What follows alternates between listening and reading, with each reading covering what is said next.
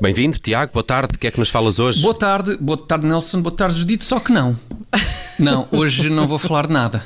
Uma vez que estou em greve, como forma de protesto contra o preço dos combustíveis. Ok.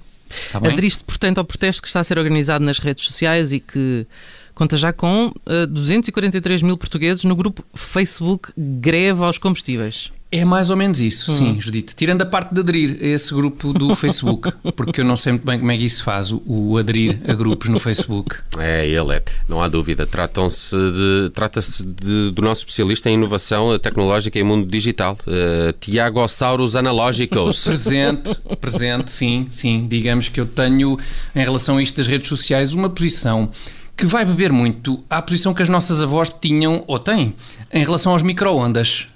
Têm- Estão a par disso, não é? Hum, é ou pá, sim senhor, pode ser muito moderno e muito giro e tal, mas a mim ninguém me tira a ideia que vai ficar tudo bichado por andar a mexer com essas coisas.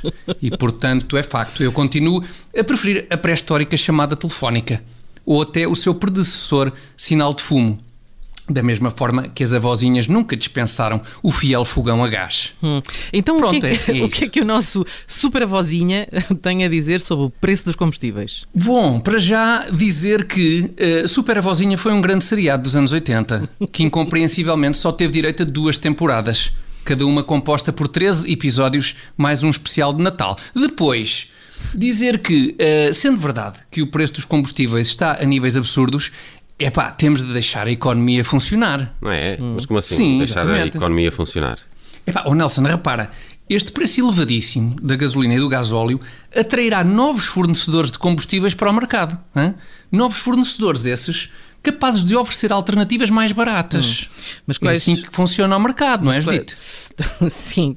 É isto. Mas quais novos fornecedores e que alternativas mais baratas? É, Refere-se a mais postos de combustível? Isso não. Não, não. sentido. Refirma mais estabelecimentos tipo aqueles Sephora, Perfumes e Companhia, Douglas e, e- e outros desse género. assim. Oh, Tiago, mas espera lá, isso são lojas de produtos de beleza e de perfumes? Pois são, pois são, Nelson, porque se fizeres bem as contas, hoje fica-te mais barato a testar de Chanel número 5 do que de gasolina 98. Eu já fiz as contas Ah, e, e fica mais barato. Eu ainda não fiz essas contas, mas até acredito. Pode dar-se o Acredita-me que é caso verdade, do desempenho do carro não ser exatamente o mesmo. Talvez. Ah, sim, sim, Judito, mas quem é que quer saber do carro não dar mais de 20 km hora quando o cheirinho que sai do escape é tão agradável, não é? É que os restantes utentes da via até te agradecem por ires a pisar ovos, permitindo um mais demorado desfrute do aroma. Mas enfim, não digo que esta solução não possa acarretar alguns riscos. Sim, imagino Porque- que usar perfume em vez de gasolina possa causar danos no, no- no próprio veículo, não é? Não, eu referia mais a danos no matrimónio, na verdade, Nelson, porque imagina, imagina a tua esposa, Nelson, chega à casa e vê uma embalagem de Chanel número 5, daquelas de 200 mililitros, mesmo a campeão, e diz ela, Nelson, por uma vez não te esqueceste do nosso aniversário de casamento, um Chanel número 5 para mim. E tu, epá, e tu que sabes que, que a sinceridade é a base de qualquer matrimónio duradouro, mesmo quando se trata daquela sinceridade que aleija, uh, vês-te obrigado a responder. "Ah, não, querida, não, o, o Chanel número 5 não é para ti, é para o Renault Clio. E, e já agora, quando eu não te oferecer um presente de aniversário de casamento, naquele dia que marca mesmo o, o aniversário do nosso casamento, porque é exatamente o dia em que nós casamos, será porque 200 mililitros de perfume não dá sequer para ir e vir do centro comercial. Pronto, só para te deixar de sobreaviso e não haver surpresas desagradáveis, está bem? Olha, uma coisa, o Nelson nunca faria uma coisa dessas. Mas olha. pois não, isto era, eh, só uma, era. era só uma imagem. vá, que eu número queria. 5, ainda por cima. Ainda Não por gostas cima, dos claro. sites, já se percebeu. Mas olha, não tens antes dicas para se poupar combustível? Isso é que me parece que seria eh, produtivo nesta Então altura. tenho, então não tenho, claro que sim. E, e por acaso este aumento escandaloso dos combustíveis veio, veio mesmo em boa altura.